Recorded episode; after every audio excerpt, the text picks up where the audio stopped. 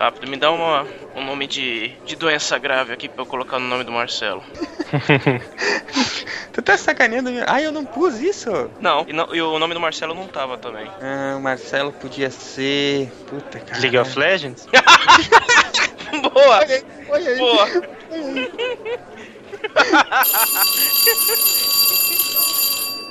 É, então vamos lá, sala? Bora, professor. Oi, professor. Oi. Olá. Ah, essa hora, quero ver todo mundo em pé, respondendo a chamada. Brian! Presente, tio. Tio. Não tenho sobrinho desse tamanho, não. Caroline. Presente, professor. Marcelo. Presente, querido professor. Ronaldo. Presente. Silmar. Presente contente. Thaís. É, ela ficou lá na calçada. Na calçada. Veja bem. Nossa Calçada da fama. Gente. É. Tiago. Professora tá lá fora batendo cabeça imitando guitarrista de heavy metal. Esse é o cara. Pede pra ela recolher a Thaís da sarjeta, por favor. Ah, vou pedir, vou pedir. Hoje a gente vai falar sobre essa doença amiga, essa doença legal, Legalzíssimo. Muitíssima, que- essa tá medonha que é o ebola, que por estar matando muita gente, mas longe da vista de todo mundo que tem dinheiro, não preocupa quase ninguém. É verdade. Tem razão. Vamos lá então, né? Vamos nessa.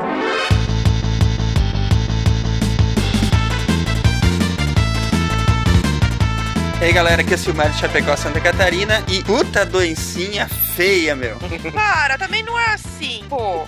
É, bonita, né? A doença é essa aí é bonita, fica lindo quando o cara pega. Não, não é bonito, mas assim, ela tem as suas vantagens evolutivas, tá? Não, é que é assim, depende da forma que ela tá observando no microscópio, aí ela é bonita. Ah, tá, tá certo. Não, microscopicamente falando, eu acho ela muito bonita. Isso eu não vou negar, não. Mas é uma cobrinha. Pois é um é. barbantinho. Aqui é o Brian de Votorantim, em São Paulo. E hide your kids, hide your wife, cause Ebola is coming. Oh, e com essa voz aí? Meu, na segunda frase dele eu já tava querendo rir, cara. De Gaspar, Santa Catarina, aqui é o Marcelo, geógrafo, guaxinim, e este cast me fez chorar sangue. Cuidado, cara. Por favor, mantenha a distância, ok? É. Ou, ou melhor ainda, hide your kids, your wife. É, é, vai lá. Não sou eu, não. É o Atila. Atila. Nossa, desculpa, gente. Nossa. Eu já pensei, eu vou levar bronca de novo. Aqui é o Atila, direto do meu laboratório NB3. Dane-se o que tiver acontecendo lá fora. E hoje eu prometo não mencionar um filme. Prometeu, você tem que cumprir. Aê, Marcelo, tapa Vocês fazem isso é, é pra me prejudicar mesmo, né? Nem fui eu, nem fui eu que falei dessa vez. Olha, eu tava quietinha. Eu só, eu até prendi a respiração, esperando ver se alguém falava uma coisa. No fim, eu falei. É quase uma vaca amarela, né? É, isso, exatamente. Isso aqui vai virar, sabe o quê? Vai virar o Sônia Braga do Psycast. É, eu Eu, eu acho assim, quando saiu Prometeu os dois, eu acho que o Silmar devia levar todos os Psycasters pra ir assistir o Não, mas a dois. continuação não é prometer os dois, é não cumprir os, não é? Nossa. Jesus, isso aqui não vai acabar nunca. Como que eu não comecei nessa piada antes, meu Deus? Foi infame, a- foi infame a altura do filme. Foi muito bom. Que é a Carol de São Paulo e eu sou a única pessoa aqui do cast que acha a Ebola linda. É mesmo, com certeza. Puta, eu ia fazer uma piada infame, eu vou ficar quieto, vai. Você sabe que se você perder, alguém vai cobrar. Eu sei que eles vão, mas eu vou ser educado com a, Carol. Sem- baixaria. Mas, ah, se bem que é no nível que a gente tá já. pff. No nível não tinha ter problema, né? Aqui é o Ronaldo de São Paulo e eu jogo no time dos cientistas loucos. O Ronaldo seria um que ia cultivar in vitro o ebola. Exato. Se tem uma lição que eu deixo pra todo mundo que vai ouvir isso aqui hoje é: se suas células morrerem no frasquinho, não cheirem. Olha, eu já tomei água do Miliquê. Muita, mas eu não, não fiz isso, não. Eu sempre tive a curiosidade se ela dava, tipo, lise de célula. Dá uma cagada ferroz, cara. Nunca faça isso. sério. Eu jurava que eu, eu, eu achei que ia desidratar, meu. Tipo, que ideia idiota eu tive, sério. Não, lógico. Eu, caralho, que foda, meu, uma água puríssima. Ah, não. Eu tenho que provar isso. Certeza tem gosto bom. Não, eu vou provar isso daí. É hoje que eu provo. Eu fiquei cebando três anos. Aí, ah, esse ano eu tomei coragem, não. Esse ano eu provo esse negócio. Aí até tomei, aí tomei um golinho. Aí não senti gosto de nada. Lógico que não, né? Água não tem gosto, cacete. Aí eu tomei mais um tanto só pra ver se, tipo, ok. Eu ainda tô viva, Tô de eu acho que eu boa. fiz alguma coisa de errado, né? É, não, e no começo eu achava que eu tava ótima. Até que eu Tava tentei depois abafando. começar a engarrafar a água do Miliquê pra trazer pra minha casa. Olha só as ideias. Deve custar uns 50, deve custar uma grana o litro, viu? Vocês sabem que Darwin tá olhando, né? É água puríssima usada em laboratório e indústria. Então, tipo assim, microbiologicamente ela não tem nada e ela não tem sais também. É a água mais pura que a gente consegue fazer em É. escala industrial. É mais que destilada. Muito mais. Então, muito mais. Tem que água destilada, tem a água bi ou tridestilada e tem a miliquê. A miliquê é uma água que passou por todos os melhores filtros possíveis e ela não tem nada dentro. Tipo, o que vai ter nela é o que tava no recipiente que você colocou ela, sabe? Ela, É. Uhum. E nesse, nesse contexto, por que, que ela te fez mal? ela tem tão pouco sal, tão Que pouco ela sal, rouba os sais teu. Ah. que ela rouba os sais seus e ela entra nas células. Uia, Exatamente. Tipo, a gente tem mais sal dentro da célula do que a água tem nela. Então essa água passa pra dentro das células. Se a gente, quem, quem lembra da aula de osmose, o que essa célula faz é deixar o intestino inteiro túrgido, Túrgido. que é com as células bem cheinhas de água, assim. Foi lá e tomou um litro logo de vez. Não, um litro não, mas acho que eu devo ter tomado meio litro, assim. Claro. Mano, de meio litro é água pra caramba, Ah, eu tava cara. esperando ela falar, sei lá, um meio copo. Ai, eu tô tomando água super pura. Ai, que legal que eu sou. Vocês não têm noção, eu tava empolgadíssima. Sendo bem sincero, o que a Bel fez, na verdade, foi concorrer ao prêmio Darwin Awards e falhar. Vocês estão ouvindo o SciCast, o podcast sobre ciência mais divertido da internet brasileira. Science World Beach.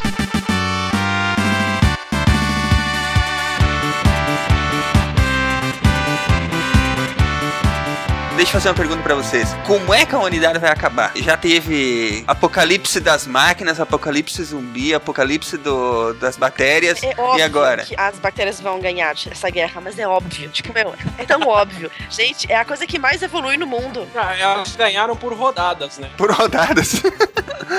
Elas já ganharam em número de Nossa, rodadas. elas já estavam aqui antes da gente, elas vão estar aqui depois da gente, cara. Quantas extinções elas aguentaram? Todas. Todas, é isso que eu ia falar todas, né? Se eu não me engano. Atila já fez um, um nerdologia sobre isso aí, Atila. Qual, qual que é o coeficiente que aquilo ali tem que atingir pra ser uma merda foda? Tipo, vai dar merda gigante. Integrando tudo, Aham. O que precisa, Silmar, é uma coisa só. É só gerar sintoma depois que já espalhou. Isso, Aí é, ser silenciosa no começo, né? Tipo, ela ser transmissível, mas o cara só vai sentir os efeitos depois de 10 dias. É, o segredo do Pandemic é você fazer um parasita que não gera sintoma e chegar logo em Madagascar, porque eles fecham aquela merda rapidinho. Exato.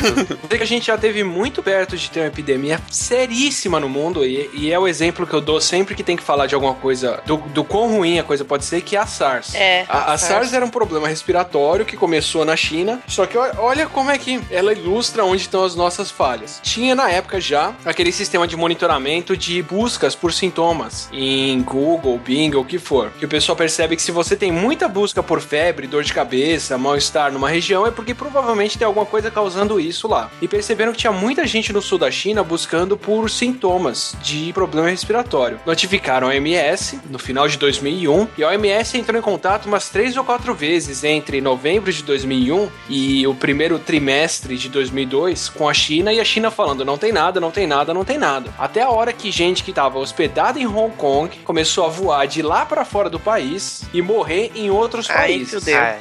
Aí tiveram que reconhecer que estava acontecendo alguma coisa na China, lá dentro, que eles não assumiam, que podia estar matando gente. Quando foram ver, já tinham morrido, acho que centenas de pessoas na província de Guangdong, que é o sul da China, próximo de Hong Kong. Mas a China é expert em fazer Claro, isso, né? mascarar. É, eles escondem, escondem o jogo, né? Por isso que eu tô dizendo, é, é- é a doença que ilustra onde estão as nossas fraquezas. Um médico desse sul da China foi para um congresso de doenças respiratórias em Hong Kong e passou mal, vomitou no, no andar do hotel que ele estava hospedado, que era um hotel internacional. Nove pessoas ou dez pessoas que estavam nesse andar, que não conheceram o cara, nem viram ele, contraíram a doença e foram morrer nos, respect- nos respectivos países. Então teve gente que voltou pro Vietnã e morreu lá, teve gente que fez escala em Singapura e passou mal e morreu lá. Tudo pegando avião, o avião é um lugar fechado, tudo passando. Ai, que beleza. Que maravilha. Avião é um lugar assim ótimo, hein, pra você. Ah, E não tem, a gente, a gente vai falar disso no Ebola, mas uh, a gente tá criando condições pra isso acontecer. Muita gente morreu em Toronto, porque a, a colônia chinesa no Canadá é gigantesca, especialmente na região de Toronto. Só que a SARS, ela é muito sacana, porque é um vírus o paramixovírus, se eu não me engano, que ele se espalha muito. Tem bastante gente que não transmite para quase ninguém, mas a SARS especificamente tem o que a gente chama de super espalhadores, os super spreaders, que são pessoas que sozinhas transmitem para 30, 50, 60 pessoas de uma vez. Teve um paciente em Toronto que ele matou acho que 20 pessoas de equipe médica que trataram dele. Então você imagina o medo de quem tá no hospital de tratar uma pessoa, depois que você vê um monte de companheiro de trabalho ficando doente porque tava tratando o cara para ele melhorar. Só que o que aconteceu com a SARS, assim, teve tudo. Teve país não assumindo que tava com pessoas doentes, teve encontros de pessoas voando e transmitindo isso pro resto do mundo, teve um vírus que é transmitido pelo ar, o que é o pior tipo de transmissão, porque é uma transmissão realmente aleatória. Quem coincidiu de estar lá perto pegou e já era. Você não tem como prevenir as pessoas de estarem juntas. Quer dizer, até tem, mas é o tipo mais drástico de prevenção. A única coisa que segurou essa doença foi o fato de que as pessoas primeiro tinham os sintomas e depois transmitiam o vírus. Ah, olha aí. Aí tu parava antes. Se inverter essa brincadeira aí, estão tudo morto. Já foi, já foi. A hora que eles perceberam que as pessoas tinham febre, tinham tosse, tinham problema respiratório, eles colocaram até sensor térmico no aeroporto para barrar pessoas com febre de embarcarem no avião. Caraca, E, olha e aí. assim, a China aprendeu muito rápido a lição, porque para não espantar as pessoas do país e não dizer que eles tinham problemas, eles negaram que eles estavam com esse problema por meses e a coisa só piorou. Só que depois, o que as pessoas deixaram de fazer negócios com a China porque não queriam voar para lá foi um prejuízo na casa de 20 a 200 bilhões de dólares que eles olha tomaram. só. É, olha. Então eles aprenderam muito rapidinho a serem mais abertos com isso. Então eu não tô dizendo que a China é aberta, não tô dizendo que é um exemplo de país que, que fala do que tá acontecendo lá dentro, mas nenhum país é aberto com epidemia. A gripe espanhola só tem esse nome porque a Espanha foi o primeiro país a assumir que tinha gente morrendo disso durante a, a Primeira Guerra, porque os outros países estavam na guerra e não queriam dizer que os soldados estavam doentes. Mas a- já tinha consumido a Europa e a Ásia inteira quando a Espanha assumiu isso e ficou com a fama. Mas eles aprenderam bem rápido a deixar órgãos internacionais intercederem, acompanharem o que está acontecendo e vários outros surtos locais que a gente teve até esse ano de influenza e outras coisas. A gente sabe hoje em dia que são muito mais acessíveis porque a China aprendeu a lição com a SARS. A gente não pode culpar tanto a China assim, porque o responsável ia vendo os corpos chegarem ele achava que sempre era a mesma pessoa, né? Nossa, grila, cara, puta merda. Tá que pariu. Meu Deus. A Organização Mundial de Saúde fez um alerta para a epidemia do vírus ebola. Ao menos Em entrevista 31 coletiva em Genebra, o vice-diretor da A Organização Mundial da Saúde, que a Kate atual Fukuda, epidemia de ebola é de uma extensão A metade desses casos foi registrada em Conakry e a outra em duas cidades do sul, Guequedu e Macena. alertou na última segunda-feira que as autoridades de saúde da Guiné estão enfrentando epidemias Segundo os números divulgados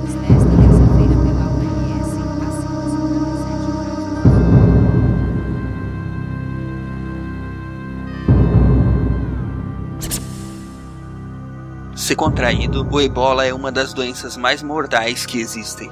É um vírus altamente infeccioso que pode matar mais de 90% das pessoas que o contraem, causando pânico nas populações infectadas. Estima-se que até janeiro de 2013, mais de 1.800 casos do ebola tinham sido diagnosticados, dos quais mais de 70% faleceram. Em 2014 está acontecendo um novo surto na África, só que dessa vez ele está se espalhando mais rápido.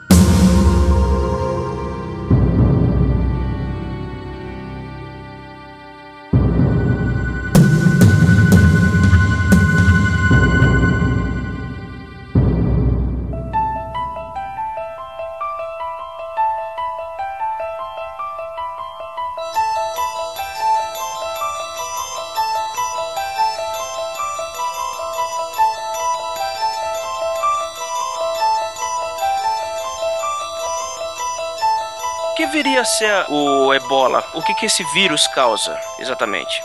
O ebola ele é um filovírus, ele é, ele é parte de um grupo de vírus do mal, se, se dá para usar um termo científico aqui, né? Do mal. do mal. É, os filovírus todos, eles são vírus que, aqueles que são capazes de infectar o ser humano, eles são letais muito acima do que a maioria dos vírus é. E muito acima é qualquer coisa mais do que 5% dos infectados, sabe? O, o único vírus que realmente circulou permanentemente em humanos e matava muita gente foi o vírus da varíola, que foi simplesmente o vírus que matou mais gente na história da humanidade. Isso é verdade. Os hindus até atribuíram uma deusa, a varíola, né? Que é a deusa da morte, né? Citá-la. Uhum. Mas deixando a varíola por uma outra vez, Sim. o, o, o evento que mais morreu gente no mundo, a, a epidemia que mais matou pessoas de uma vez só, foi a gripe espanhola. Mas a gripe espanhola matava acho que 3% das pessoas infectadas, ou menos do que isso. O que acontece é que muita gente foi infectada. Então muita gente morreu. Mas é, é, o que a gripe espanhola fez foi simplesmente conseguir chegar em muitas pessoas. Os filovírus em geral, tem o Marburg, tem o Ebola ali dentro, eles são vírus que eles matam, sei lá, de 20 a 90% de quem é infectado. Isso é assim, é um absurdo de gente para um vírus matar. Muito acima do que seria produtivo pro vírus, no sentido do que favorece a transmissão dele. Sim, ele não consegue se propagar, né? Aham. O ebola que matava 90% das pessoas, ele matava 90% das pessoas porque ele estava sendo transmitido dentro de um hospital que amolava a agulha na pedra. Nossa! Que era um hospital missionário na África que estava usando a mesma seringa para vacinar 300 pessoas num dia. África, cara. Você simplesmente está propagando o vírus que consegue crescer mais rápido dentro da pessoa. Mas o que que faz os 10%? É sorte? É um organismo mais preparado? Por que 10% escapam? Nenhum dos filovírus que a gente conhece são vírus que circulam em humanos normalmente. Tá? Nenhum deles. Da família toda do ebola, eles todos são vírus que eles não circulam produtivamente em humanos. Vamos dizer assim, a gente não é o hospedeiro natural dele. E por hospedeiro natural quero dizer que a gente não está constantemente infectado e a gente não transmite bem o vírus. Então são vírus que não se estabelecem no ser humano e se propagam. Mas todos eles são muito letais pra gente. O ebola em especial. E mesmo o ebola tem diferentes linhagens ali dentro, até uma linhagem ou duas que até hoje a gente nunca viu matar pessoas, que é o ebola Costa do Marfim e o ebola Reston. Os dois têm casos registrados de pessoas que podem ter contraído o vírus, mas não morreram. Mas os ebolas que a gente sabe que infectam pessoas e podem ser transmitidos entre pessoas, todos matam acho que mais de que 30, 40% dos infectados. E matam miseravelmente a pessoa. Ela começa a ter febre, dores de cabeça, Hemorragia. e a coisa vai propagando, propagando até. É, é como uma dengue no, no- É o chefão da dengue. sabe? Você começa com febre, dor muscular, dor de garganta, dor de cabeça, começa a se sentir mal. Só que no ebola, ao invés da pessoa melhorar depois do quinto dia, no- lá entre 2 e 20 dias a pessoa começa a sangrar nas gengivas, a, a vomitar sangue, a cuspir sangue, a chorar sangue, a soltar sangue pelo ouvido, transpirar sangue até a hora que ela morre. Ela se liquefaz, na verdade, né, cara? E se, o- e se o cara sobreviver, ele tem a vida normal ou ele vai ter sequela pro resto da vida? Pode ter bastante sequela. É, Depende do que derreteu do corpo dele, né? Pode perder todos os dentes, pode ter problema nervoso, nervo, problema no sistema nervoso, então a pessoa fica com dificuldade de movimentação, de fala, de uma série de coisas. Ela pode ter problema no corpo inteiro depois disso. Não é. Mesmo sobreviver é literalmente sobreviver, não é se curar, vamos por assim. Agora, nesse primeiro estágio, antes dela começar, a pessoa começar a sangrar e tal, ela pode ser confundida com outras doenças. Não é fácil dar um diagnóstico disso, É, não é? Ela pode e é. Eu vou dizer o seguinte: muito do que a gente atribui de mortalidade, a não ser assim, numa epidemia reconhecida e muito monitorada como está sendo agora e como foram alguns casos, muito do que a gente vê da mortalidade do ebola às vezes é mascarado, porque ele mata 60%, 70% dos infectados, mas são os infectados que têm sintomas severos o suficiente para ir pro hospital numa região que ir pro hospital envolve uma viagem de dois dias. A pé. É, a pé, de barco, na carriola, sabe? É, é complicado, é bem complicado. Então, assim, E quando muitas vezes não tem nem hospital, é um campo dos médicos sem fronteiras. é. A gente tá falando de África, cara. As condições lá são completamente adversas. Independente da África, toda vez que alguém fala de mortalidade causada por uma doença, a não ser que você esteja testando qualquer pessoa que passa na rua, você tem que pensar que aquela mortalidade são das pessoas que manifestaram sintomas e que os sintomas foram severos o suficiente para a pessoa procurar ajuda médica. Para qualquer uma delas, pro, pro, pra gripe aviária, que teve uma mortalidade altíssima, para SARS, para Ebola, para qualquer uma dessas doenças que mesmo as mais severas, a gente está contando só os casos clinicamente reconhecidos. E ainda se agrava num lugar rural ou num lugar absurdamente subdesenvolvido ou pobre, como é o caso de grande parte da África onde o Ebola acontece, que a pessoa realmente tem que estar muito mal para ir para lá. E muito mal que eu quero dizer assim, a gente está acostumado a pegar malária e passar uma semana com febre. Então, sim, muita gente pegou malária que teve só a febre e se curou, confundiu isso com malária malária, com dengue, com uma série de outras doenças, escolha uma das 50 que pode causar complicações e não foi procurar um médico. Sem contar que lá eles têm muita mais tendência a procurar o pajé da tribo lá deles do que um médico, entendeu? Tipo, gente, na época da, da, última, da outra Copa do Mundo, da África do Sul, gente, eu vi reportagem na televisão e assim, coisa que eu sei que é muito por cima, assim, que chega até a gente, essas informações.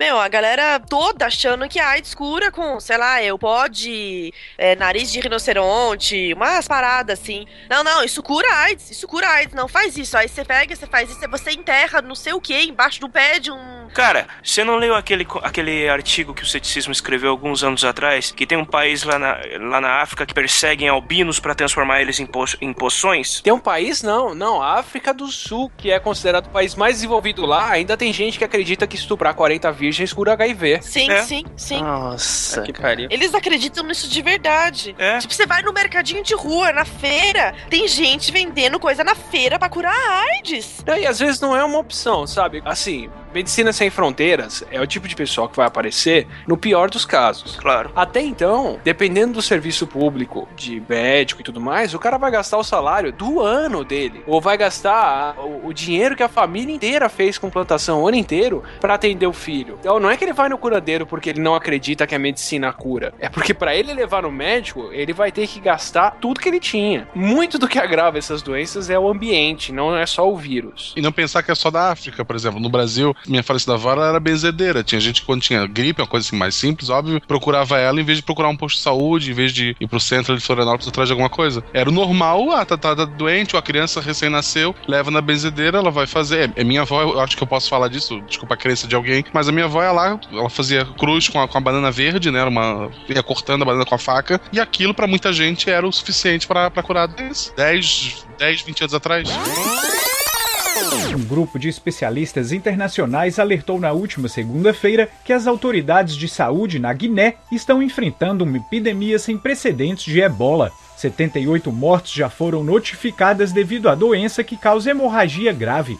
Uma equipe de Médicos Sem Fronteira está agora ajudando no tratamento das vítimas na sequência do surto, o primeiro do seu tipo na África Ocidental em duas décadas. Segundo o epidemiologista Michel Van Herp, uma cepa mais agressiva do vírus está matando 9 em cada 10 pessoas infectadas, causando uma epidemia grave nunca vista. O vírus pode ser transmitido de humano para humano através do contato direto com o sangue ou com secreções de uma pessoa infectada ou através de objetos contaminados. O vírus ebola foi descoberto pela primeira vez no Congo em 1976 e ainda não há vacina nem tratamento específico. Pra dar um exemplo com consequências no Brasil. A gente teve o caso de uma agricultora em Cutia, que, não, que é uma cidade bem próxima de São Paulo. É do lado. Que tá, é do lado. Eu passava por Cutia pra ir dar aula, ou seja, eu ia bem mais longe do que isso, que é o que a gente chama de cinturão verde ali de São Paulo, que é a região que planta muitas das verduras que o pessoal consome em São Paulo, no, que vai comprar no Ceasa, no Ceagesp. Essa agricultora, ela teve 10 dias de febre e depois de 10 dias de febre, ela foi procurar um médico e isolaram dela a primeira febre hemorrágica típica brasileira, que é o vírus sabiá. A gente é péssimo pra nome mesmo. que matou um técnico nos Estados Unidos. Podia ser pior, podia ser o vírus guaxinim.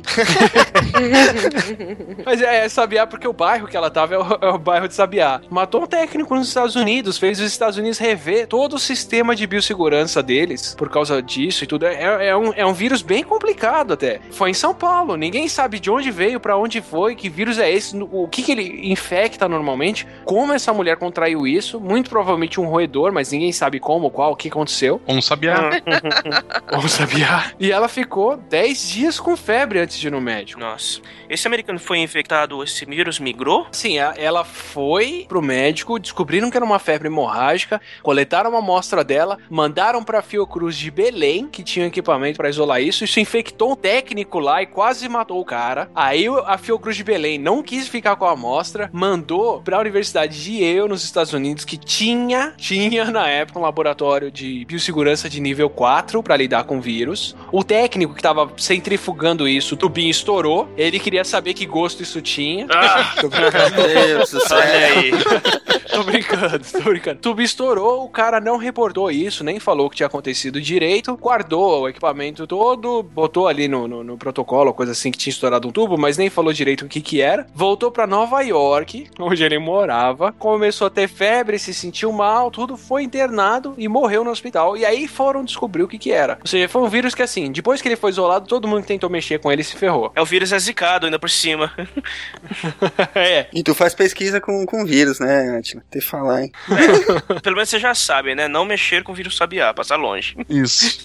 passar longe que ele é zicado. Ninguém sabe de onde veio, pra onde foi, ninguém nunca conseguiu isolar ele de novo de nenhum bicho na natureza, mas a mulher ficou 10 dias com febre antes dela ir pro médico, em São Paulo, que é um lugar que teoricamente tem um ótimo sistema. Mas essa- então ele, é, morreu ela e morreu esse técnico? Ela, se eu não me engano, não morreu. Cruz de Belém, eu não tenho certeza se sobreviveu ou não. O técnico americano, eu dou certeza que morreu. E não conseguiram mais isolar esse vírus? Não. Não, enterra- enterraram e cimentaram, acho, pelo amor de Deus. Não, mas era, mas era interessante assim, isolar pra estudar, né, cara? Vai dizer, Atila, que esse aí é, é outro vírus que saltou dos bichos pra gente. Sim, é, essa é a trajetória da absoluta maioria deles. E de, e de quem que ele saltou exatamente? Esse, ou sabiá, ninguém sabe. Não, foi de um sabiá, já tá definido isso aí. E o que que acontece? A maioria dos vírus que a gente tem, ou são vírus que a gente carrega desde que a gente era outro tipo de primata que não humano, como é o caso do vírus da herpes. Ele é um vírus que evoluiu com o ser humano. Então, assim, todo mamífero tem o seu tipo de herpes, a gente tem o nosso que Na, na adolescência. da adolescência. e tanto que ele é um vírus que dificilmente causa sintoma, porque a gente tem que pensar que quando ele era transmitido há milhares de anos atrás, ele tinha que durar tempo suficiente na pessoa para aquela pessoa encontrar outro grupo de pessoas e passar para elas. Mas e, e isso eu vou falar agora porque é uma coisa que a gente vai ter que relembrar durante o podcast inteiro. Depois que a gente começa, e de novo eu vou ter que falar para vocês do Aço, Armas e Germes, que é um livro muito legal para isso. Sensacional. O vídeo disso, uma série de três vídeos, né, que foi feito pelo. Acho que foi o Natil. É, já, já são bons os vídeos, mas o livro, cara, terminei de ler faz uns dois meses, é simplesmente sensacional. Dê o seu jeito e vá ler esse livro, cara. Não, É leitura obrigatória. É, é pra um livro tudo. denso, é um livro que cada parágrafo dele é, é um conteúdo completo em si, mas se você quer entender a humanidade como ela, tá- como ela é hoje, é, é um livro muito bom pra isso. Apesar de ter alguns pontos controversos, não ser completo, mas não, nenhum livro vai ser, depois de 20 anos, falando de uma coisa que tá sendo descoberta todo dia, né? Claro. Mas, assim, a gente, desde então, a gente é, começou a viver em, em grupos muito mais densos, né? A humanidade hoje em dia vive em, agrega, em, em grupos de pessoas de milhões. O que suporta a transmissão de vírus bem mais incompetentes do que o vírus da herpes. No sentido de que qualquer vírus hoje em dia que precisa de, uma, de um grupo muito maior de pessoas, como é o caso do sarampo, transmite muito bem, obrigado, sustentadamente ao longo de anos. Porque sempre tem criança nova nascendo que pode contrair o vírus. Então, desde que a gente começou a desenvolver esses grupos maiores de pessoas que sustentam novas doenças, a gente começou a pegar doenças que não eram nossas, especialmente de animais mais próximos ou evolutivamente, então como chimpanzé, ou animais que convivem com a gente por mais tempo, como é o caso da vaca, do porco, desses outros bichos. Bicho que a gente come, por exemplo. Isso. Então, assim, bichos que a gente convive proximamente, intimamente, no sentido de que divide espaço, dependendo de onde você tá. Eu conheço gente que foi coletar galinha, que o pessoal falava: Ah, você vai, você vai coletar sangue das minhas galinhas? É? Então, peraí. Fica na janela aqui que eu vou separando elas de dentro da cozinha e vou te dando. Normal, porque a, cozi- a galinha ficava comendo, ciscando ali o resto de pão, coisa assim do café da manhã. De dia, de noite ele dormia abraçado com elas. Então, desse grupo de pessoas, o influenza se imagina que veio de porcos, para dar um exemplo. Dependendo de com quem você conversar, a varíola veio do gado. É. Tuberculose parece que veio do gado. O antrax circula no gado muito bem e a gente pode pegar. Então, assim, tem doenças que, por mais que seja difícil da gente pegar, elas acontecem em, em animais que estão próximos da gente por tempo suficiente para uma hora o negócio pular pra gente. Uhum. Então, quanto mais a gente varia o cardápio, mais perigoso é pegar uma dessas coisas. Depende, nem todas são passadas pela, pela comida, são passadas pelo contato com o animal, né? Muitas vezes. É, mas ali tem o criador, né? Tem o, É. o cara que vai vender o, o bicho, tem o cara que vai preparar, isso tudo, né? O exemplo o da E. coli essa produtora de toxina Shiga, que deu surto nos Estados Unidos em hambúrgueres e tudo mais, a E. coli não infecta a carne, ela infecta o gado. Só que do corte da carne, do gado e tudo mais, é a falta de higienização que passa. Porque assim, a E. coli é de fezes do gado. Então, tipo assim, em algum momento, nem que seja a mão do cara que encostou nas fezes, que depois encostou na carcaça da vaca, algum momento teve alguma coisa assim que aconteceu, porque senão não tinha como. Ela não infecta direto a carne, ela não infecta o músculo, ela infecta o sistema digestório. Aí tem um problema na higienização mesmo. E tem aquela história que a Branca de Neve tava passeando na fazenda, e daí o fazendeiro tava lá vendo as Lá vem, coisas. lá vem. Aí a Branca de Neve, olá, vaquinha, como você está? Aí o fazendeiro, deixa de ser burra, guria, os bichos não respondem. Aí a vaca respondeu, vou muito bem. Olá, passarinhos, como estão? Os passarinhos vão muito bem. O fazendeiro ficou preocupado e disse, olha, a cabrita mente, hein? Eu não sei o que ela vai falar, mas ela é mentirosa. Ela é mentirosa.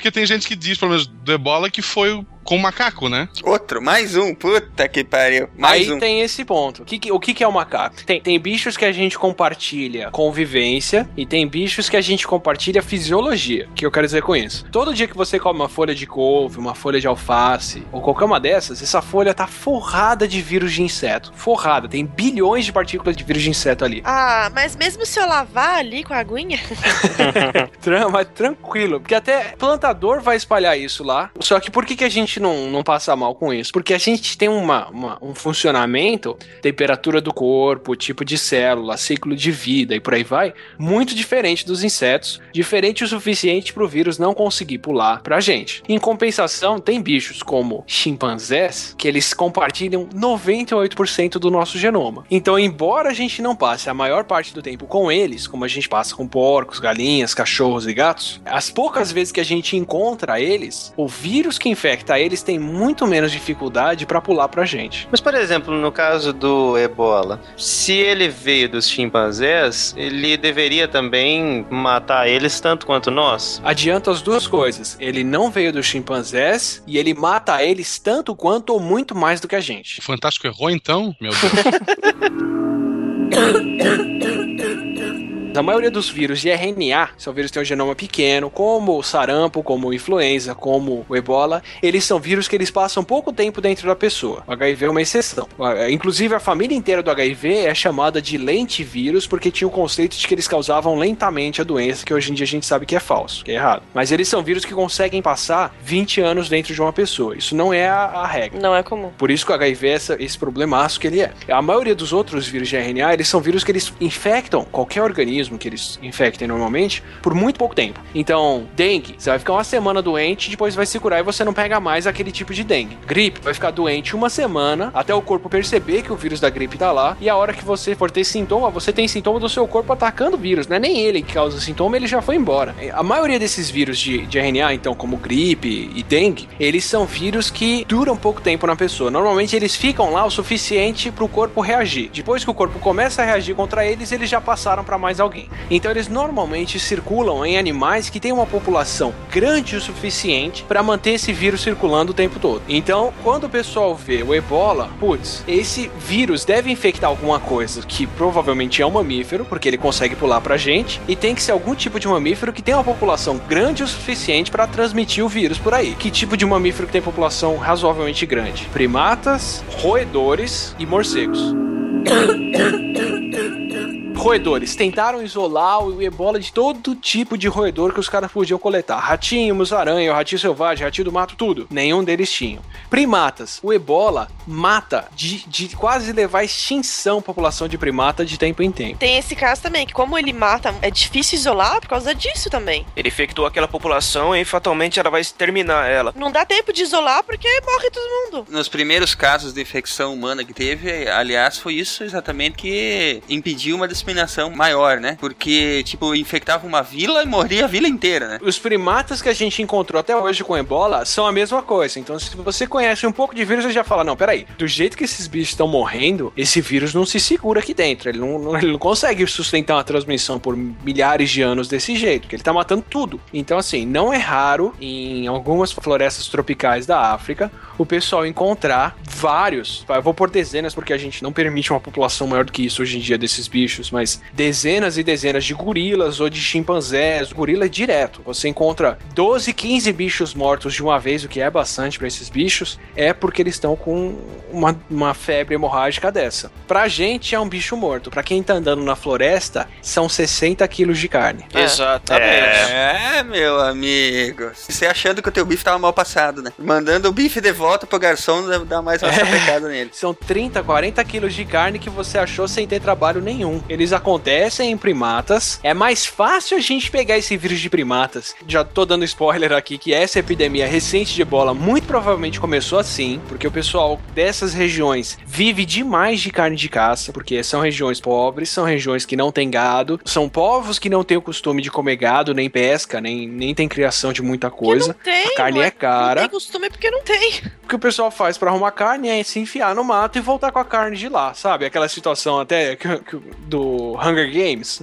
Nossa, É. bem isso. Sim. O povo vai caçar na mata, é isso, sabe? Só que ao invés de precisar caçar, eles acharam um bicho morto pronto pra ser preparado. Então, eventos, surtos locais de várias epidemias acontecem com isso. E se imagina, inclusive, como a gente já falou lá nos primeiros sidecasts, que até o HIV começou a circular desse jeito. Um, um chimpanzé morto que alguém preparou a carne e se cortou e teve contato com o sangue do bicho e pegou ele. Então, sobrou um tipo de, de mamífero aí pra estar transmitindo esse vírus entre eles, que tem populações grandes, que migram, que podem sustentar um vírus desse tipo, que é morcego. E até hoje, o único tipo de organismo de onde a gente isolou o ebola, e ainda assim, mais ou menos, ninguém tá pondo. é, é, se sabe que é isso, mas a gente não tem evidência suficiente pra falar definitivamente é isso, são os morcegos frugívoros que tem naquela região da África, que migram pela floresta inteira da África. E neles não é tão mortal. Neles não. Morre algum ou não? É, simplesmente não, não tem efeito. Então, no caso do ebola, não foi isolado o suficiente desses bichos pra dizer qualquer coisa. Aham. Ah, Mas é de se esperar, dado que você imagina de um hospedeiro que permite um vírus circular desse jeito, que eles não morram. Tá, se o ebola se ela ficasse um ano incubado, transmitindo, hoje então a gente estaria numa desgraça terrível. Nem precisa. é, é, Se se ele tivesse aquele passo que o Atila falou antes, né? Dele, dá tempo dele passar sem apresentar o sintoma antes, coisa de 10 dias mesmo, já tava, já tava Mas ele meio que tudo. já faz isso, né? O, o sintoma dele, como é, é fácil de confundir com outras doenças, quer dizer, a pessoa não trata da forma correta. Ou melhor, não se isola, né? Que seria o mais recomendado. Então ele vai passando. É, é e não é, vamos por assim, porque o que acontece, o ebola, ele é muito transmitido por fluidos contaminados. Então assim, a hora que a pessoa começa a manifestar sintoma, ela já tá doente. Mas mesmo via aérea mesmo também? Não, não, não. Pelo menos os ebolas que infectam humanos. O- tem um ebola que até hoje parece que é transmitido por via aérea, que é o ebola Reston, mas ele só, só se registrou ele sendo transmitido entre macacos e entre porcos. Até hoje a gente não tem nenhum caso de pessoa que morreu de ebola Reston. A gente tem casos de pessoas que foram expostas a ele e não desenvolveram nada. Então, das poucas vezes que a gente viu esse vírus de perto, ele não infectou e matou ninguém. E quando eu brinquei das pessoas cheirarem as células, é porque teve gente que, num laboratório localizado em Reston, nos Estados Unidos, teve gente que coletou sangue de macaco que tinha morrido de febre hemorrágica, não sabia o que era que tinha matado os macacos, cultivou em célula, todas as células morreram. O pessoal do laboratório achou que fosse contaminação por bactéria ou qualquer outra coisa, foi dar uma cheirada, não tinha cheiro de nada, e na hora que olharam no microscópio era ebola. E você imagina o medo que esse pessoal passou. Quando viu isso? Esse cara Mordeu a cadeira. O cara cheirou nele. mordeu a Fácil, cadeira. fácil. né? passava nem agulha. Não, e esse é o, é o ebola resto. Então, assim, entre os macacos que estavam morrendo, ele é um vírus que parece ter sido transmitido pelo ar. Mas teve chance dele ser transmitido pelo ar para as pessoas e ninguém teve nenhuma complicação com ele. Dos mortais, que é principalmente o ebola Zaire e o ebola Sudão, os dois, até hoje, só foi registrado transmissão por fluidos corporais contaminados. Sexo transmite. Já registraram ele no sêmen e já registraram ele no leite materno. Mas quando a pessoa tá com esse grau de vírus, ela não tem condições de fazer sexo. É, Uma última vez, talvez. Mas é. é, seria Mas é. literalmente a última vez, porque ele ia esgotar todo o resto de energia que tem. Ah, Que mas ia, tá, ia ser a última alegria dele. Ia ser aquilo que o vírus não deu. Então, assim, embora, embora a pessoa possa ficar bastante tempo com o vírus sem saber que tem ele, quando ela tá com os fluidos contaminados o suficiente para transmitir, geralmente a coisa já tá muito mais avançada. E, e manifesta sintoma muito bem. Então, se você tem noção que tem ebola circulando naquela área. E se você não tiver 30 outras febres hemorrágicas que podem estar acontecendo junto, você consegue reconhecer muito fácil um caso de ebola e isolar ele antes dos fluidos serem transmissíveis e não deixar as pessoas encostarem nos fluidos transmissíveis. Mas assim, quando o, o fluido já tá problemático, ele já, te- já é aquele estágio quando a pessoa tá sangrando e tudo mais? Ou não necessariamente? Já, já, já é o estágio que a pessoa tá com febre, tá com náusea, tá vomitando, tá passando muito mal, assim. Então, pra não dizer que o cara já tá pra morrer com sangue saindo por todos os poros, é, no mínimo vomitando, passando mal, a pessoa já tá, assim, há um bom tempo. Depois que a pessoa morre, ela continua com o vírus, ou ele morre com o sangue parando depois de um tempo. Não, a pessoa depois que ela morre, ela ainda pode transmitir o vírus e em muitos casos a transmissão acontece por causa da família que vai preparar o morto para ser enterrado, porque o ritual deles envolve, ou pelo menos o ritual do pessoal na, na região do Zaire e até no Sudão, quando, quando aconteceram as primeiras epidemias, envolve preparar o morto, lavar ele, em alguns casos até tirar os órgãos internos para meio que mumificar a pessoa, para ela não morrer com, com impureza, para ela não ser enterrada com impureza dentro dela, então eles tiravam os intestinos e tudo. Então eles tinham contato com, com fluidos contaminados. Então, geralmente, quem morria nesses surtos era ou quem tá tratando a pessoa ou quem tá cuidando dela depois que ela falece ou cuidando ali proximamente, que é a família. Ele não é um vírus que ele se propaga muito longe além do doente. Agora, se ele é tão fácil de. tão fácil assim, né? Entre aspas, de identificar, por que, que é tão difícil de controlar ele? Pelo menos nesse surto atual. Imagina o que, que seria durante o verão uma febre, um, um vírus novo que causasse os mesmos sintomas que a dengue. Qual a chance da gente detectar e controlar ele? Nenhuma. Ia todo mundo achar que era mais um surto de dengue, iam fazer as prevenções de dengue normal até o primeiro começar a apresentar sintomas diferentes. Soltar sangue por todos os poros. E aí, só que aí já ia ser tarde. É. Por que, que a gente não tem gripe aviária no Brasil? Porque a gente não testa pra gripe aviária. Ah. Por que, que a gente não testa pra gripe aviária no Brasil? Porque a gente não tem. Entende? Sei. Aham. Não temos, por isso não testamos. Morte na praia é afogamento. Aque- É, exatamente. Joga esse corpo lá no outro cara lá, que ele que tem que dar conta Não, disso morreu de alguma coisa, mas você não precisa testar pra isso, porque a gente não tem isso. Que maravilha. Você me deixou muito tranquilo agora, Atila, viu? Deixa eu ir ali pegar a fita isolante pra fechar a janela aqui. Tá entrando um ventinho. Aproveita e liga o purificador de ar.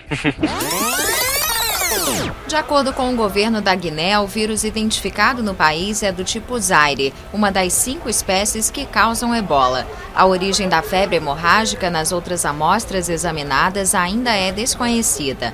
A OMS lembra que o vírus é um dos mais contagiosos e mortais a afetar seres humanos. Não existe qualquer tratamento ou vacina específica para a febre hemorrágica provocada pelo vírus. O ebola é particularmente devastador porque os médicos geralmente estão entre as primeiras vítimas, o que ameaça o serviço de saúde em países com graves carências. Vamos ver um pouquinho do histórico, então, do ebola, pra ver como é que foi que ele surgiu, como é que nós nos deparamos com ele. O ebola foi primeiramente descoberto em 76 por uma equipe comandada por um belga, o Guido van der Groen. Vejam que esse ano aí é fatal, né, cara? Teve outras coisas matadoras que surgiram nesse ano aí. Em 76? É, por exemplo, eu. Ah, que besta, gente.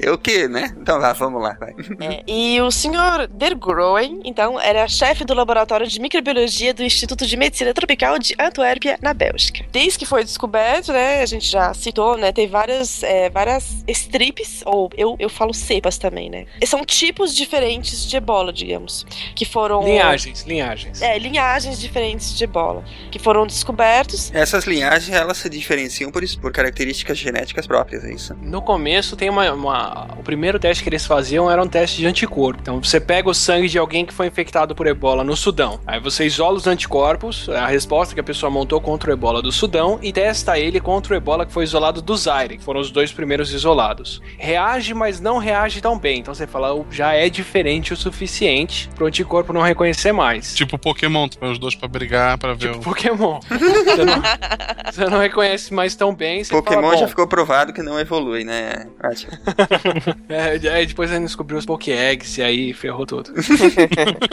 É, mas aí, aí isolaram o terceiro, que era o do Gabão. Aí pega o anticorpo do pessoal do Zaire, pega o anticorpo do pessoal do Sudão, testa contra esse, nenhum dos dois reage tão bem, então, putz, já é diferente o suficiente pra gente chamar de um terceiro. Aí hoje em dia, com técnicas moleculares, a gente consegue sequenciar o genoma deles e ver que eles têm diferença genética também. Mas a princípio era por testar sangue de um contra o outro mesmo. O cara fica testando sangue, ele tem um culhão, pô, é a coragem, né? Tem uma freirinha bem famosa do Zaire que ela sobreviveu, porque o, o primeiro surto foi no hospital missionário lá, e aí tiraram litros de sangue dela. Ela sempre doava sangue quando ela podia, e aí toda vez que tinha um surto novo, o pessoal pegava o sangue dela e testava. Se não reagisse, era um vírus novo. Se reagisse, eles faziam, pegavam o soro dela e davam pra pessoa pra curar ela. Caramba, cara. Isso é ter culhão. Com certeza. Também eu acho que no começo, por mais que parecia muito, eu acho que tinha efeitos diferentes de uma cepa pra uma outra, não tinha? É, a mortalidade que a gente fala até hoje de 90% é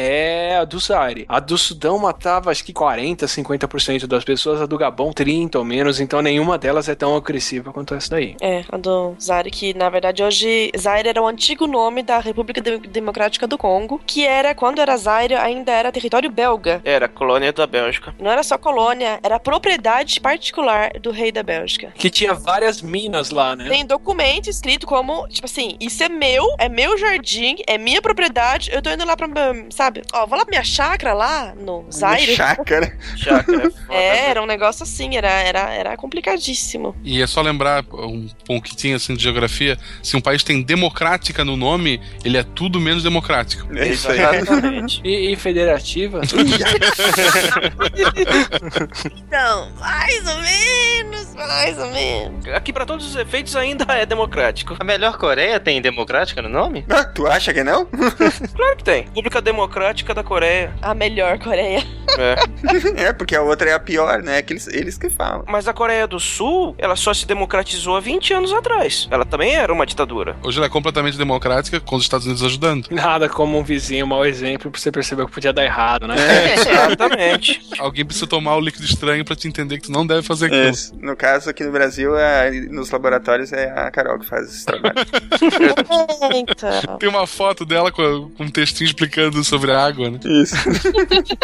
Eu vou fazer uma foto com, uma- com um copinho de água da, de Milikê pra vocês. Isso. Faz a gentileza usar semana que vem como avatar, tá? Exatamente. Então, em setembro de 76, um pacote chegou do Congo, que na verdade é o antigo Zaire, no Instituto de Medicina Tropical de Antuérpia, que fica na Bélgica. E foi recebido um pacote com amostras de sangue, e quem recebeu esse pacote foi o Peter Piot, que na época tinha 27 anos, e ele era é, graduante de medicina e estava treinando como microbiologista clínico. E nessas amostras tinha a amostra de sangue de uma freira que estava doente com uma febre infecciosa. Na época não se sabia o que que era, e aí ele resolveu analisar essa, essa amostra. Quando ele examinou no, no- no microscópio, ele viu uma estrutura que nunca tinha sido vista antes. Não era uma, quer dizer, já tinha sido vista estruturas similares antes, mas igual a essa nunca. E ele viu basicamente uma, um verme gigante e muito grande para a escala de, de vírus. Na verdade, vírus geralmente é bem pequeno, só que nesse caso, esse caso específico é bem grande. E ele achou que era muito similar a um único outro vírus que era similar a isso é um vírus que, era, que é chamado Marburg. Marburg foi um vírus que infectou é, 31 pessoas que tiveram febre hemorrágica na cidade de Marburg e Frankfurt, na Alemanha, e Belgrade também, é, na, na época Yugoslava. Essa febre de Marburg foi associada a pessoas que trabalhavam com macacos infectados que tinham sido importados na época da Uganda. Muitas pessoas morreram, e aí descreveram esse, esse vírus e foi catalogado como isso. E quando ele recebeu a amostra da- do sangue da freira, ela tinha um- uma estrutura de, de vírus no sangue dela que era muito parecida com esse. Mas não era mesmo, ainda era muito diferente. E o Piot sabia quão, quão sério tinha sido a, a infecção pelo vírus de Marburg. Só que depois de consultar vários artigos dele, especialista, ele, ele teve a confirmação de que esse- o que ele tinha no- visto no microscópio não era alguma coisa que tinha sido visto antes. E não era Marburg. E pra ele, ele sentiu uma sessão que ele estava presenciando um momento é, de descoberta mesmo, que é uma coisa assim, que todo pesquisador sonha com isso, e poucos dele passam por esse momento. E é uma sensação única, assim, é uma coisa absolutamente incrível. Aí ele recebeu a notícia que a freira belga tinha morrido, e que várias outras pessoas na mesma época estavam morrendo dessa doença, que era misteriosa na época, e todos eles é, tinham sintomas muito similares, que era de febre, diarreia, vômito, é, um sangramento intenso, e chegavam a morrer. E assim, a taxa de mortalidade sendo muito alta, muito mais do que 50%, assim, entre 80% e 90%, mas na época eles ainda não tinham dados concretos. Duas semanas depois, Piot resolveu que ele ia pra África, e ele foi. Ele entrou num voo pra Kinshasa, que é a capital, né, do Congo, e Ele tava tão, tão nervoso que ele não. É um, um voo que na época durava bem mais do que 12 horas. Ele não conseguiu dormir o voo inteiro porque ele tava completamente nervoso. O avião foi lá, pegou o cara, levou o cara, desembarcou e, tipo, meu, a galera vazou, tipo assim, vazada, morrendo de medo que o pessoal tava. É, tipo, meu, não quero ficar aqui porque eu vou morrer. Aham. Tipo assim, enquanto eles estavam descarregando o avião, nem, desligou, nem desligaram o motor do avião, cara. É, é tenso. E quando eles foram embora, eles gritaram adeus, que em francês é adeus, cara. É tipo, não vou te ver nunca mais, você tá morto, amigo. Um abraço. Uhum. As pessoas falam tchau, geralmente. Adeus é um. é- Você só usa pra, tipo, adeus mesmo. E o negócio era mega longe, né? O lugar onde tinha. Era, cara, era longe pra cacete. Pois é, teve que ir de avião até a capital, depois de avião de novo até um outro lugar, e depois teve mais 120 quilômetros até o, a, vil- a vilazinha lá. É muita coisa. Só que mesmo depois de tudo isso, tipo, o pai fala que ele não tava com medo. Eu acho isso genial, porque eu, eu entendo perfeitamente ele, cara. Eu não ia ter com medo, cara. Eu ia estar completamente su su- super excitado. Eu ia estar tipo, caralho, que foda, que foda, que foda. Aquela empolgação de descobrir alguma coisa. Então, depois de ter viajado horas de avião, desceu em Kinshasa, pegou todo o material, viajou 120 quilômetros de Bumba, que é onde ele estava, até Yambuku, aonde ficava a missão católica com as freirinhas belgas. E com padres também, tudo da Bélgica. Enfim, quando ele chegou, quatro pessoas da, da ordem, freiras e padres, pessoas da própria missão, já tinham falecido da doença. E ele foi direto para um lugar que eles tinham, assim, é, eles tinham cercado, né? Um lugar onde eles consideravam que, tipo, era que, que poderia levar à infecção. Ele foi direto, entrou num lugar que, e, apesar do pessoal ter avisado ele que, tipo, a partir dali, que a partir daquela, daquele cordão, é, ocorreu o risco de infecção, ele entrou direto, porque ele tava tão, assim, apaixonado pela ideia de poder descobrir alguma coisa e fazer alguma coisa para isso, que ele não, não se importou de, na verdade, se infeccionar, se caso, se fosse o caso. E a prioridade, então, era, é, era parar a epidemia. Mas para parar a epidemia, eles tinham que encontrar da onde, onde que vinha, o que, que fazia o vírus ser transmitido de pessoa para pessoa e qual que era a origem desse vírus. Então eles começaram a fazer várias perguntas e até encontrar respostas. Eles sempre perguntaram como que a epidemia se, se desenvolveu. Cada infecção em cada pessoa contava uma história diferente, mas todas elas levavam a, a um perfil eh, similar. Também a, segunda pergunta era da onde que as pessoas que estavam infectadas vinham. Se elas vinham tudo do mesmo vilarejo, se elas vinham de outros lugares, se elas eh, tinham visitado a floresta, enfim. Eles tentavam achar em comum uma- um, um local de origem. E, e a outra pergunta era quem que se infectava. Eles descobriram então que tanto mulher quanto homens ficavam infectados e principalmente eh, mulheres entre 18 e 30 anos. E aí eles perceberam que várias dessas mulheres eh, estavam grávidas e todas elas tinham sido atendidas numa clínica, eh, num hospital ali perto. Então eles resolveram ir lá nesse hospital e, e continuar a investigação lá no hospital. E descobriram que todas essas moças tinham recebido injeção nesse hospital. E quando eles foram ver, lá só tinham todo dia cinco seringas eram distribuídas. E essa era a mesma, essas mesmas seringas que eram usadas para tratar todo mundo no hospital. Caraca. Ah, não tinha como, né, cara? É. E foi assim que eles descobriram que foi uma das origens foi esse local. Eles perceberam também que muitas pessoas eram infectadas quando a pessoa quando entrava em contato com pessoas mortas. Porque quando alguém morre da, ebo da ebola, o corpo tá cheio de vírus. E qualquer contato direto, é, sem sanitização, lavagem sem proteção, EPI, essas coisas, leva a pessoa a se infectar. E daí eles começaram a viajar de vilarejo em vilarejo e colocar em quarentena qualquer pessoa que tivesse infectado com a doença. E também todas as pessoas que tivessem entrado em contato com essas pessoas que estavam doentes. É, fecharam o hospital, onde tinha sido encontrado o foco da doença, e tentaram dar o máximo de informação possível para todas as pessoas dessa área. Mas mais de 300 pessoas morreram. E durante os meses que eles passaram em Yambuku, que foi o lugar onde foi tinha o foco, eles aprenderam muita coisa sobre a doença, mas ainda não tinha um nome para a doença. E eles não queriam dar o nome da doença é, ligado ao nome do vilarejo, porque senão ia estigmatizar muito esse vilarejo para sempre. Ele ia- o nome do vilarejo ia ser ligado à doença pro resto da vida, assim. E, a gente, e eles não queriam associar o vilarejo a uma história tão triste. Então eles resolveram dar o nome do rio que passava ali perto para essa doença. E o mapa do Zaire que eles tinham na época não era muito detalhado. E o rio mais próximo que eles acharam no mapa foi o rio Ebola. E foi por isso que a doença chama Ebola.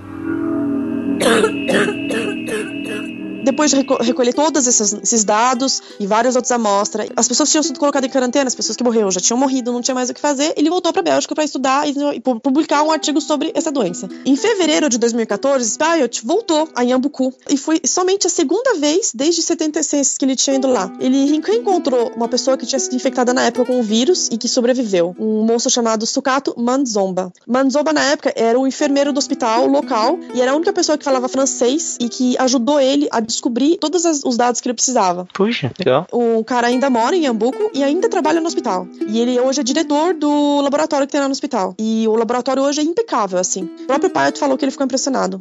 Depois que o Pilot chegou aí pra África e fez toda essa investigação e conseguiu isolar o vírus da, do ebola e publicação e tudo mais, isso mudou a vida dele. Ele começou, depois que ele passou esse tempo na África, ele começou a pesquisar sobre a AIDS, a epidemia da AIDS na África, e ele virou um dos fundadores executivos da UNAIDS, que é uma organização que faz pesquisa sobre a AIDS. E ele fala que depois que ele passou esse tempo na África e com, com essa descoberta, que isso deu uma missão para a vida dele que ele não, não tinha antes, que ele deu, criou um objetivo na vida dele que ele não tinha antes. Isso eu vou te falar, eu acho o legal de tudo. Tipo, o cara, ele tava na profissão dele, fazendo a dele, mas assim, meio perdido na vida. E de repente chega um negócio do nada, meio que por acidente, que pronto, mudou. Tipo, é isso que eu quero fazer e essa é a minha missão. Acho muito louco isso. É, não, eu acho muito. A história dele é muito legal.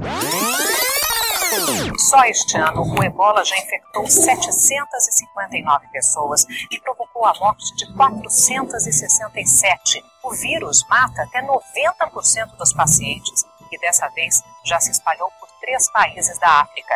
O alerta é da organização humanitária Médicos Sem Fronteiras. A epidemia do ebola na África Ocidental está fora de controle.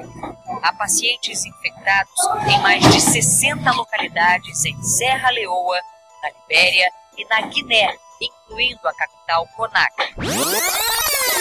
Aí teve, então, em 76 foi quando foi descoberto. Depois teve uma segunda epi epidemia em 79, que provavelmente era de novo com a linhagem do Zairo, porque a mortalidade foi de até 80%. E aí depois, durante um tempo, não houve mais epidemia. Muito porque é, não é porque houve tratamento ou porque houve vacina, porque não tem tratamento e não tem vacina para ebola. Mas, simplesmente, todas as pessoas que tinham a doença morrem. É mais ou menos assim que funciona. Quando um vírus tem uma mortalidade tão alta, ele foi exatamente o que a Tira falou, ele não consegue pular de uma pessoa para outra porque a pessoa morre antes dele infectar outra pessoa. Daí é assim mesmo, tem tipo assim, tem uns picos e depois um negócio meio que. Some. Acaba o pico porque todo mundo que tinha que morrer morreu Exatamente, e. todo mundo tava infectado, morreu, não deu tempo de infectar outras pessoas. Só que aí em maio de 95, ainda no, no Zairo, em 95 ainda em Zairo, de novo houve um surto. E esse surto foi um dos que foi mais, assim, mais falado. Muito porque de 76 para 95 já havia bem mais meios de comunicações, né? Então foi muito mais divulgado. Eu, inclusive, lembro de quando teve esse surto, porque eu morava na Bélgica na época, e apesar de que já tava, né, o Zaire já, é, já era, se eu não me engano, República Democrática do Congo, ainda tinha muita ligação com a Bélgica. Mas mesmo no Brasil a gente ouviu falar bastante na época. Sim. Como eu falei, o Fantástico fez matéria, tudo. É, ele foi bem mais documentado, esse, esse surto, porque era mais recente, né? É porque com a, com a correria, todo mundo, 95, ainda tinha aquele medo razoável da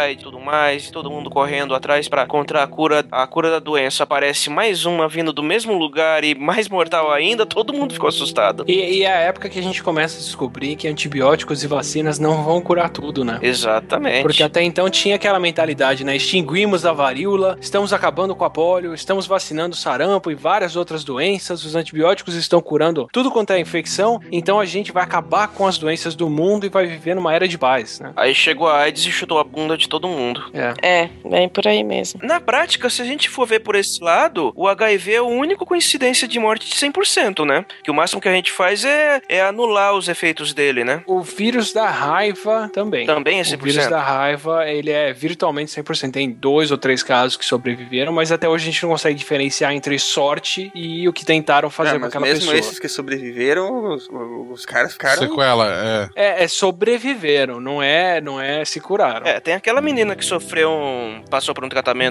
experimental, né? Mas também ficou. Então, mas até o tratamento experimental que a menina sobreviveu, até hoje não tem uma conclusão se o tratamento ajuda ou não, se ela tinha sorte de ou porque pegou uma linhagem problemática do vírus que não conseguiu crescer bem dela, bem nela ou qualquer coisa assim, e por isso sobreviveu. Assim, até hoje não dá pra diferenciar se ela sobreviveu pelo tratamento ou por sorte. Ciência é isso também, né, gente? Ciência é uma grande parte de sorte. É É verdade. magia. Tu não entende é magia. É, magia.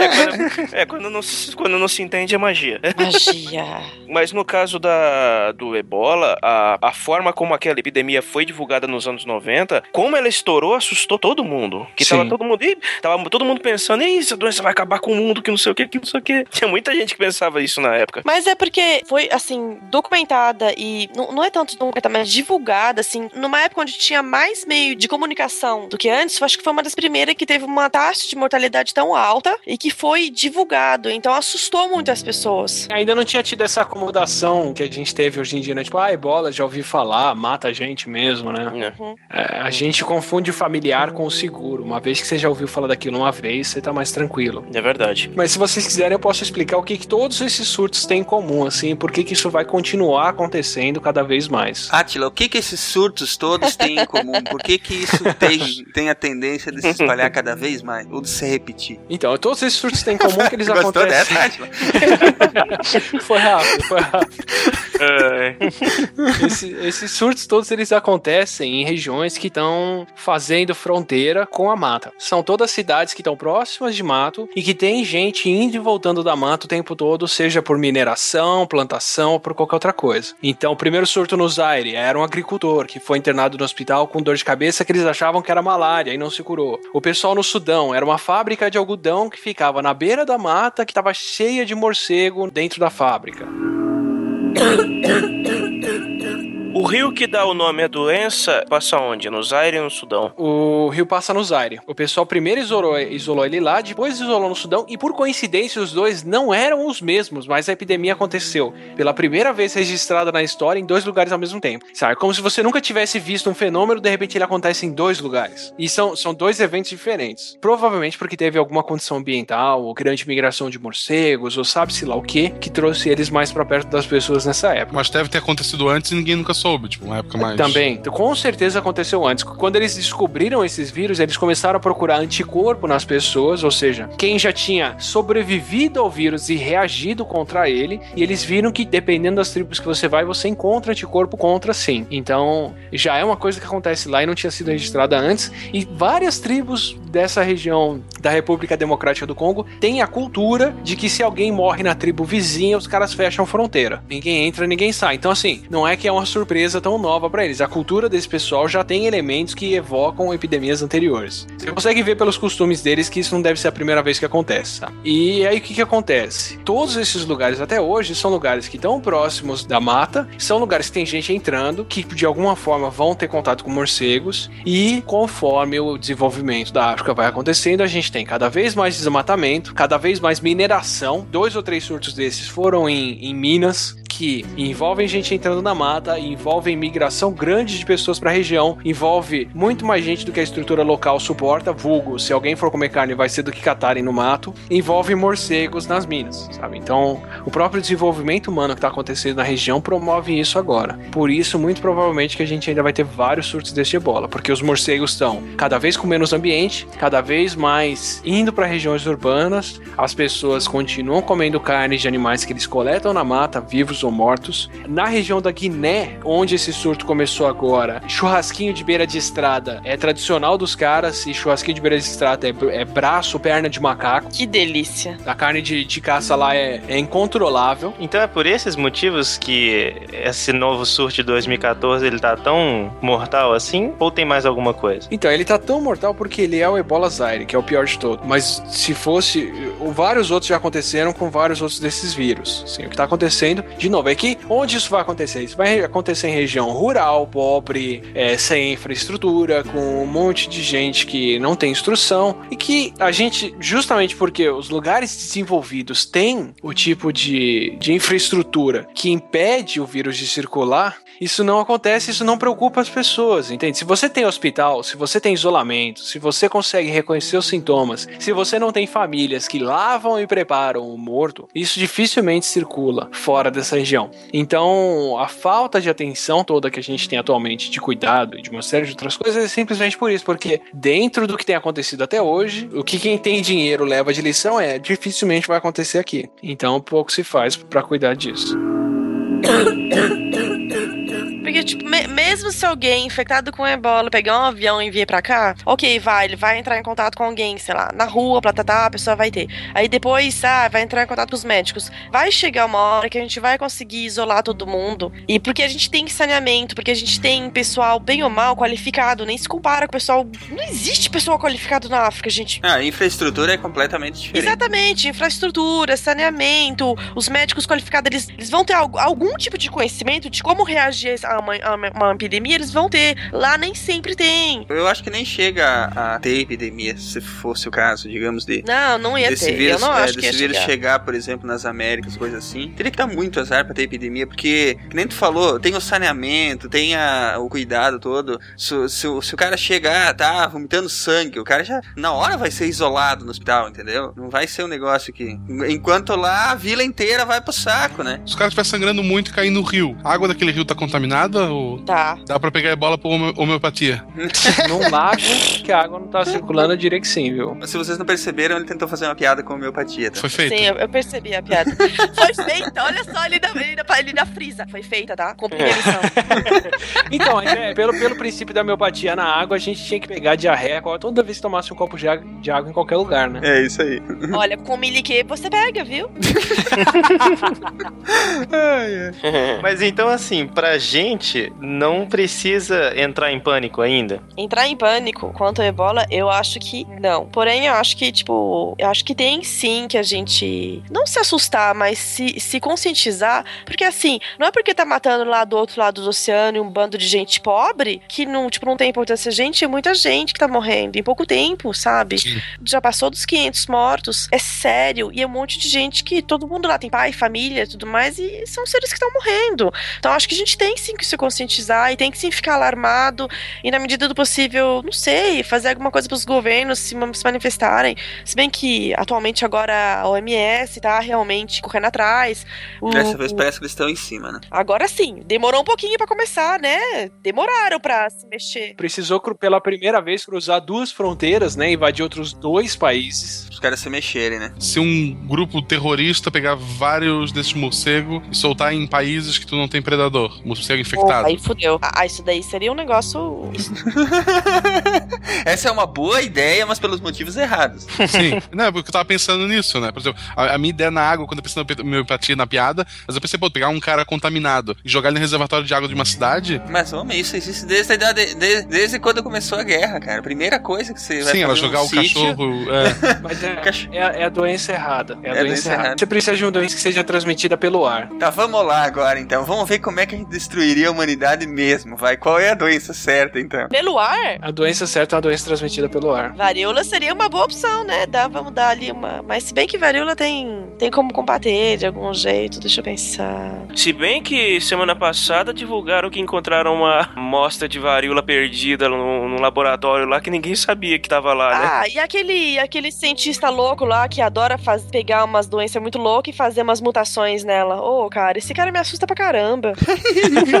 É, eu dou razão pra ele, eu dou razão. Então, mas olha isso que eu, é isso que eu acho mais irônico, cara. Todo mundo tem aquela imagem das grandes empresas e grandes corporações que comandam o mundo e tararau. E, ah, é, sabe, é tudo sempre um plano de CDC e os caras querem dominar o mundo e não sei o que. Qualquer doença nova, que e o HIV mesmo, o pessoal fala, ah, é porque a cura tá no CDC, eles estão espalhando essa doença pra matar as pessoas. A igreja católica.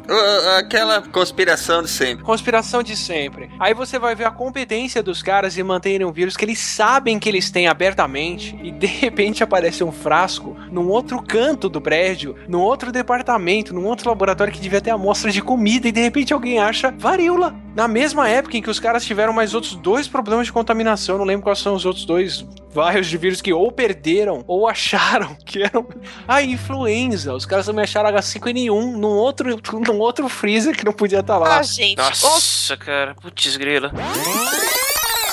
Uma pessoa que apresenta sintomas de febre hemorrágica semelhantes aos provocados pelo vírus ebola foi hospitalizado no Canadá pouco depois de ter regressado da África Ocidental, informaram serviços de saúde canadenses. O paciente regressou recentemente dos países onde se registram casos de ebola, como a Libéria.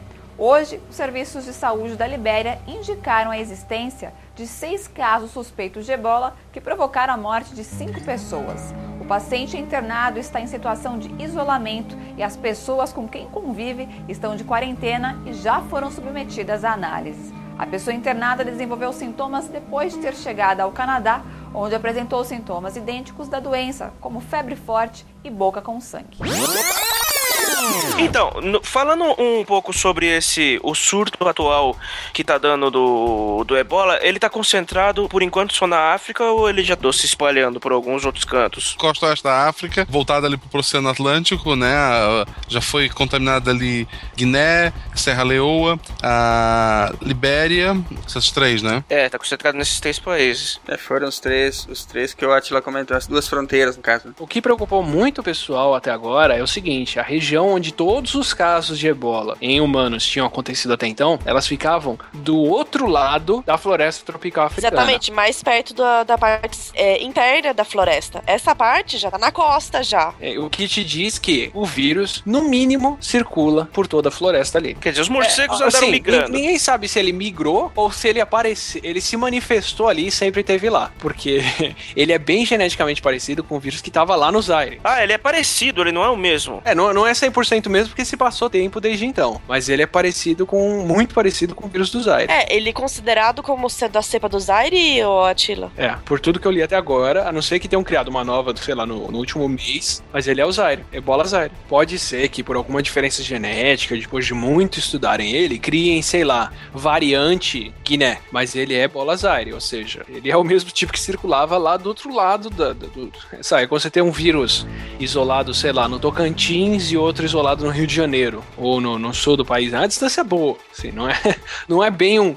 é, Você tem floresta que liga o ambiente todo, mas isso quer dizer que o vírus está capaz de circular por ali tudo. Ele tem hospedeiro no canto inteiro. Isso só diz pra gente que quanto mais gente estiver entrando no mato, quanto mais gente estiver comendo carne de caça, quanto mais gente estiver vivendo em agregações que vão facilitar o vírus continuar circulando, a gente ainda tem muito surto de ebola pela frente. O fato dele estar do lado da, da costa oeste também da África já, já, já, chega, já chega a ser mais problemático. Que esses lá, esse lado da, do continente já tem mais comércio com, esse, com a América, né? Principalmente de navio. É, Senegal e Costa de, de Marfim, poxa, tem muito comércio, é, tanto com a Europa como, na verdade, até com a gente aqui. Sim, a Copa tá, teve aí, mu- muita gente veio da, da África pra cá. Mas não, não seja por isso, tá? A gente tem a nossa versão de floresta, a gente tem a nossa versão de gente indo pro mato coletar A gente tem a nossa cruz pra carregar, né? e voltando com o vírus. O que a nossa sorte é que na nossa mata tem animais que não conviveram, que não são evolutivamente próximos da gente, como tem na África. Verdade. E não tem nenhum dos Great Apes que o pessoal fala, né? Que são os grandes primatas que são próximos da gente. Porque o que, eu imagino que o que, deva, o que deva acontecer, por exemplo, quando um vírus é muito longe, é, lá facilita por quê? Porque se ele tá, por exemplo, num, num desses pequenos primatas, aí ele vai, pula para um maior, dali a pouco pula para um desses grandes macacos e daí pro humano, né? Vai fazendo esses pulos todos aí, né? Fácil para fazer isso aí. É, o ponto que eu falo de primata não é nem pra dizer que o vírus vem de lá, mas assim, ele tem chance de, de, de, de fazer essa ponte mesmo. Né? Uhum, o sim, porco, ele é uma ponte pro influenza, porque a temperatura interna do pato é 41, quase 42 graus, a temperatura interna do porco é 39 e a nossa é 37. Quer dizer, tem um intermediário ali no caminho que convive com o pato, que, que vive em grandes grupos,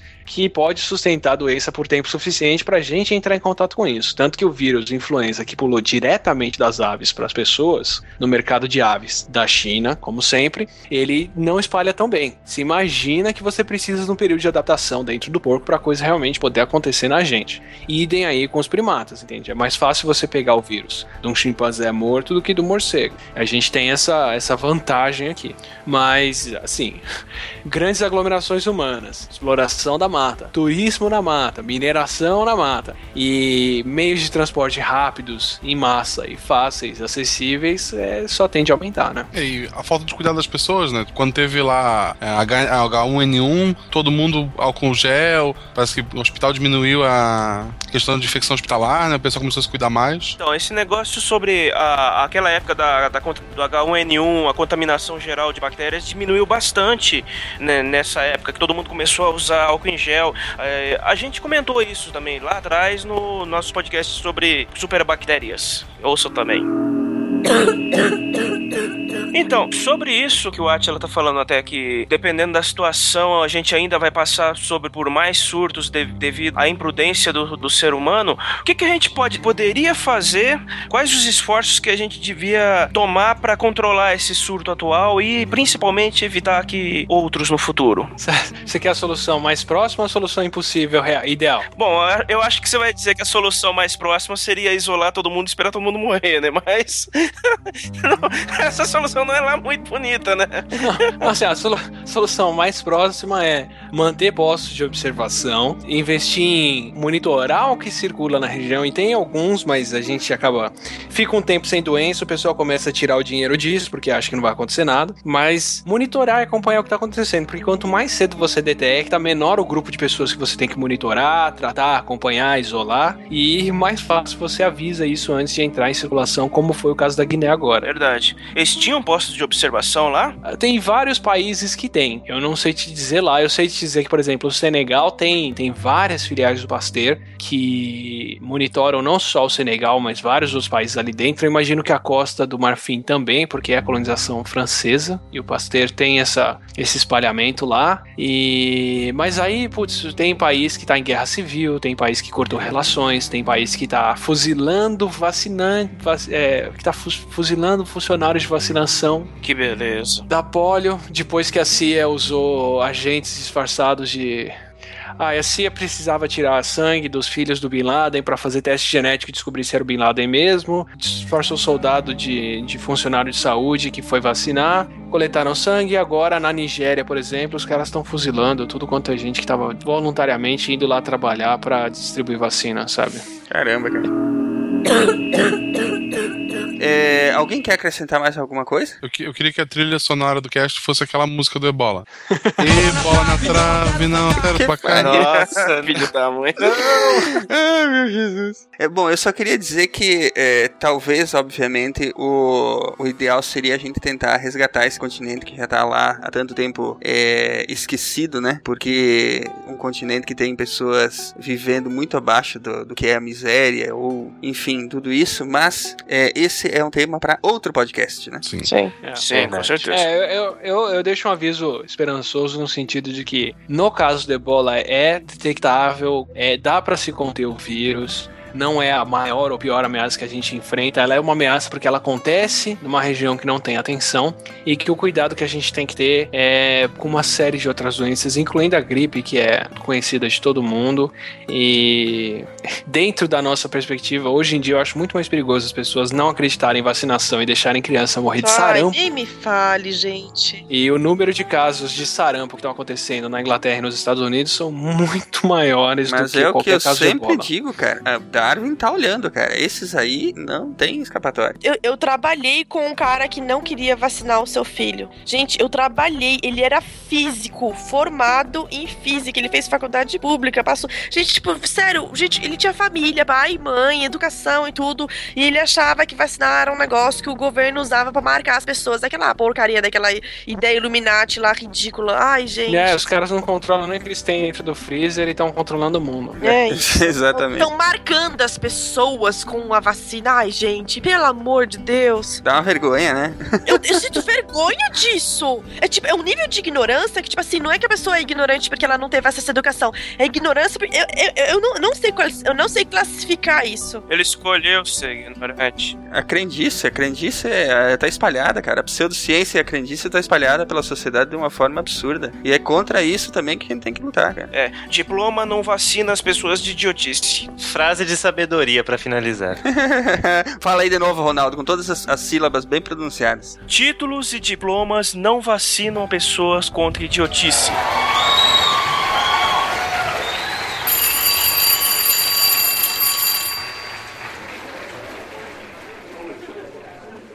O que, que não causa, né? É. É, Alegria.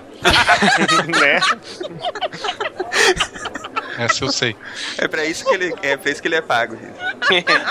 Eu não consigo parar de rir disso. Alegria. Ai, meu Deus. Ai. É, o, o ebola é. Desculpa. Ai, respira, respira. Respira fundo. Todo mundo, todo mundo respirando. É, toda vez que eu penso nisso, agora eu penso prazer em viver, né? Do que não causa. É, exatamente, eu pensei felicidade de viver. Ele não causa isso.